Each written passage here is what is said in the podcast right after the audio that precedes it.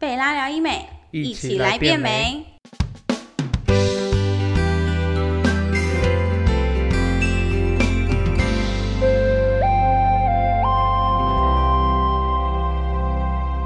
Hello，大家好，我是 Joanne，欢迎收听贝拉聊医美。那我们今天要聊的主题是最近大家询问度非常高的玻尿酸丰唇。那我们今天请到就是我们的贝拉整形外科钱义群院长来跟我们大家分享，因为大家都指定要钱院长来打我们的唇，啊，哦，真的真的真的，我没有开玩笑。好了，Hello，大家好，我是整形外科钱一群医师。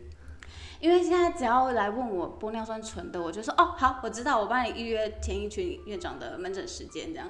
真的，我没有开玩笑，他们很喜欢你雕出来唇的那个形状。那我们尽力而为啦，对，对，所以我也因为从钱院长身上，我才知道说，哎、玻尿酸真的不是单纯注射进去就好了，其实那个美感呐、还有那个剂量拿捏，像比如说唇峰应该要多少啊，一点点之类，这样它真的是一针一针一针的慢慢雕的。那所以，我们今天请到钱院长来跟我们聊玻尿酸丰唇。那我们从最基础的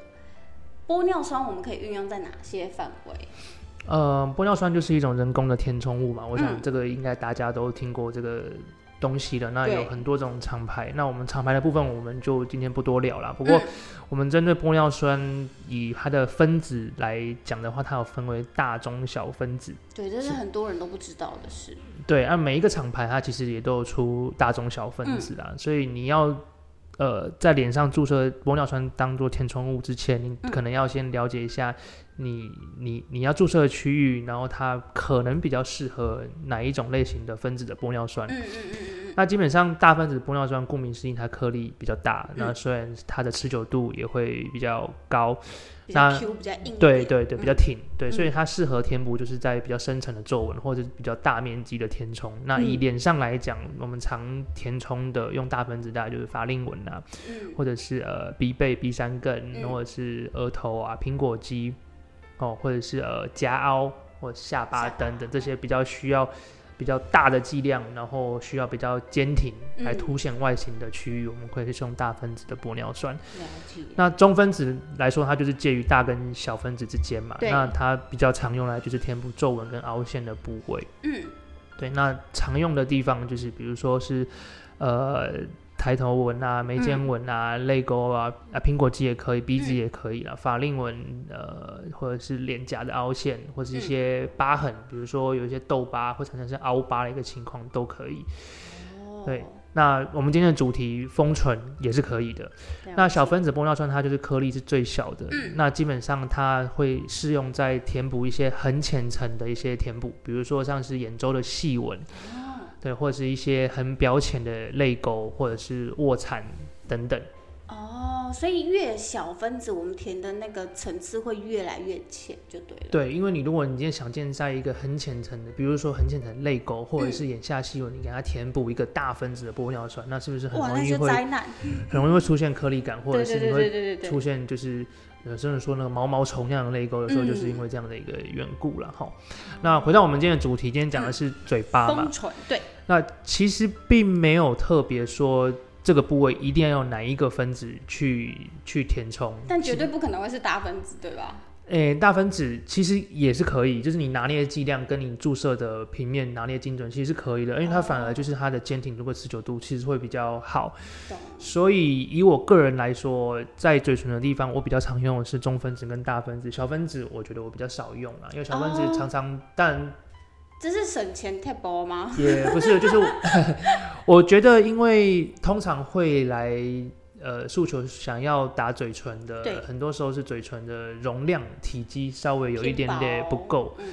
对，所以你你你你会需要靠这个玻尿酸去撑起他想要的那个嘴唇的体积。那这个时候，至少在我的手上，我认为是中大分子是会比较达到一个满意的外观的结果然后持久度又不会太差，嗯是这样子。嗯嗯嗯，那只要拿捏好你注射的平面跟注射的量，基本上我觉得就 OK。嗯，所以大家知道吗？医生填充技术真的占绝大部分。你的唇美不美，就是看医生技术，选医生真的太重要了。那我们性感唇要怎么定义呢？这个问题我很难回答。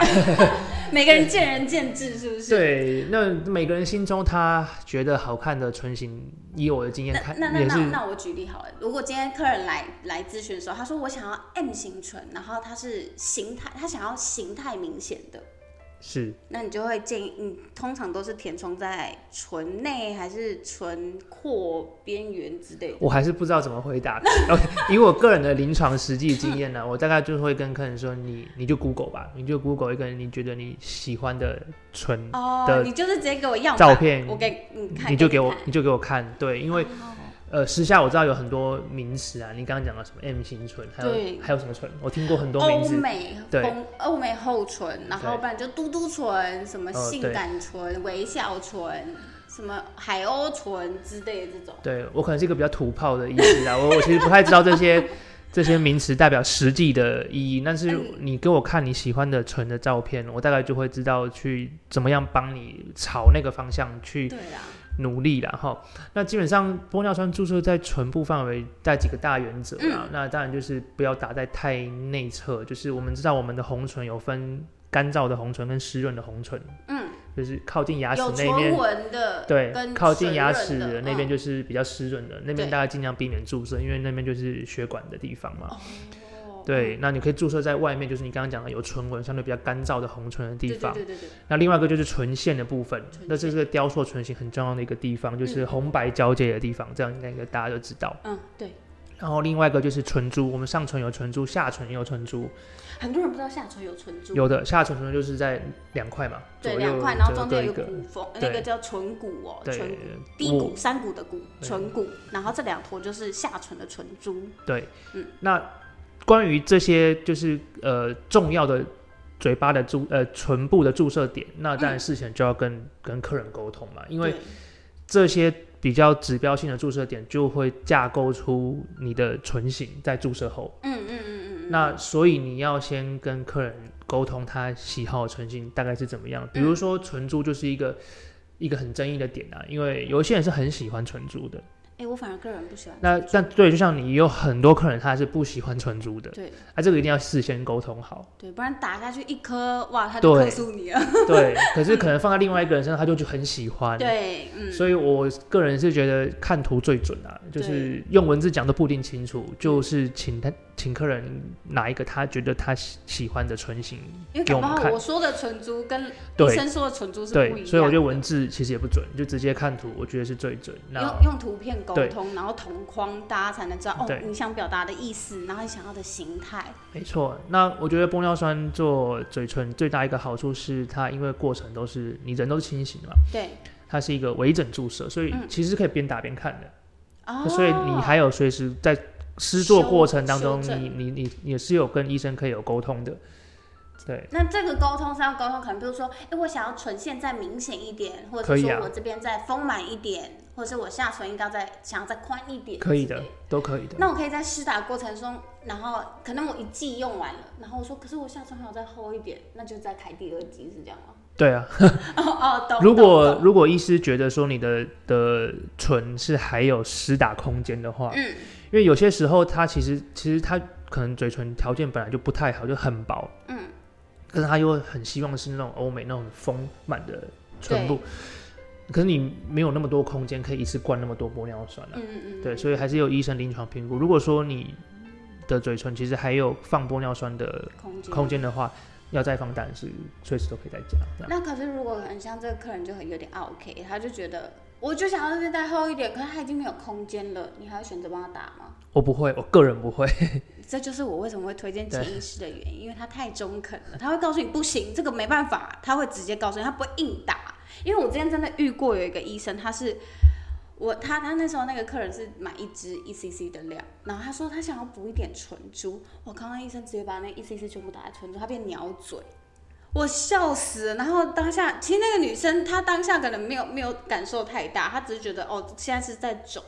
我当时跟她讲说，嗯，如果你术后有什么任何问题，你赶快跟我说。最后她还是来讲解了，就是我觉得这是一个沟通上的问题。他可能哦比如说他对买了一 cc，可是不一定要达到一 cc，可能比如说零点三、零点六去雕塑它唇珠，剩下的我们之后再慢慢打，对不对？对然后另外就是玻尿酸封唇，还有一个另外要注意的问题，就是因为我们知道嘴唇是相对敏感的、嗯的区域嘛，那当然我们会给你敷麻，用帮你用细的针打，但、嗯但一定还是有一点疼痛嘛，好对不对痛，对。很痛。那身体对疼痛的反应大概就是会用红肿来表现嘛，对不对？所以你很有可能在施打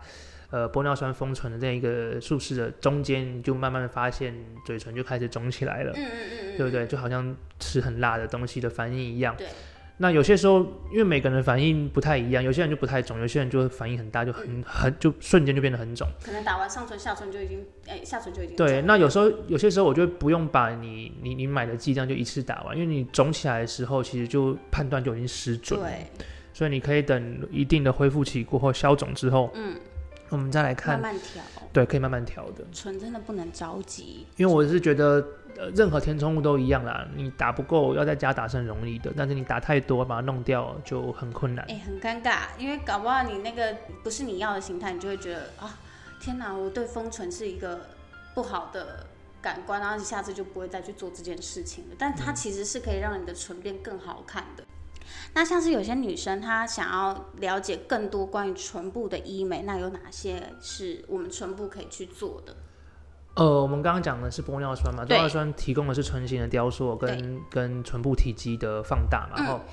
那另外就是呃，如果颜色色泽不是很满意，你可以考虑用镭射的方式。哦，皮秒，然后去淡化那黑色素，没错。嗯，那另外可能有些人听过自体脂肪补脂，这我真的很少听到，所以是自体脂肪是可以补唇的。其实是可以的，因为自体脂肪它是你自己的东西嘛，所以全身上下只要是有皮肤覆盖、皮肤或黏膜覆盖的地方，其实你都可以做自体脂肪补脂。哦，那自体脂肪补脂它应用在唇部，其实跟玻尿酸它的意义其实差不多，它就是提供一个填充物嘛。只是这个填充物玻尿酸是人工合成的，那对，那自体脂肪补脂是你自己的东西。哦，自己的材料，对，那不过我个人就我个人意见而言啊，我觉得呃在唇形雕塑上，我觉得玻尿酸的威力跟效果比较好。哦，懂，对是这样大家听出来了哈。因为因为呃，唇部是一个相对比较精致的地方，嗯，它不像，比如说像胸部，它是一个比较大体积的，大面积，对大面积，所以它需要是一个大体积、大面积的填充。那这种时候，自体脂肪在做隆乳上面就是一个很好的一个工的工具。你大概很少听到有人用玻尿酸隆乳嘛，对不对？那可是在嘴唇的地方，它是一个体积很小，而且它很需要精雕细琢的一个部位。对，很微量，很微对，在这个时候你用自体脂肪，当然也可以有体积的增大啦，嗯但是它的那个精致度，我觉得是输玻尿酸输蛮多的。因为玻尿酸你可以选择用很细的针打，然后一直打的很精准、很微量，然后去雕塑那个唇形。但自体脂肪不行，它做不到粗针，对，它做不到，它它除非说你本来真的是很缺体积，那你嗯想要一个很大丰唇，对变米唇，对，就是你你可以选择先用自体脂肪把那个体积先做出来，嗯然后再看你要做怎么样进一步的细调，那是可以。但是，嗯，我目前看到绝大部分来求诊的客人，其实嘴唇也没有说薄到这样的一个程度啦，就是他们主要的诉求是唇形雕塑嘛。那我觉得如果以这样的前提之下，我觉得玻尿酸是一个比较 powerful 的一个工具。哦，了解，所以大家知道了哈，大家通常我们唇部的微整都会首选会选择玻尿酸，因为它可以处理我们一些细节的地方。那如果你是唇形要直接大改造变成是迷唇卷那种大厚唇的话，你可以考虑用自体脂肪先把你的空间撑出来，然后我们再来用玻尿酸去雕那个细节的部分嘛。嗯，是可以这样说的吗？可以啊，也可以。了解。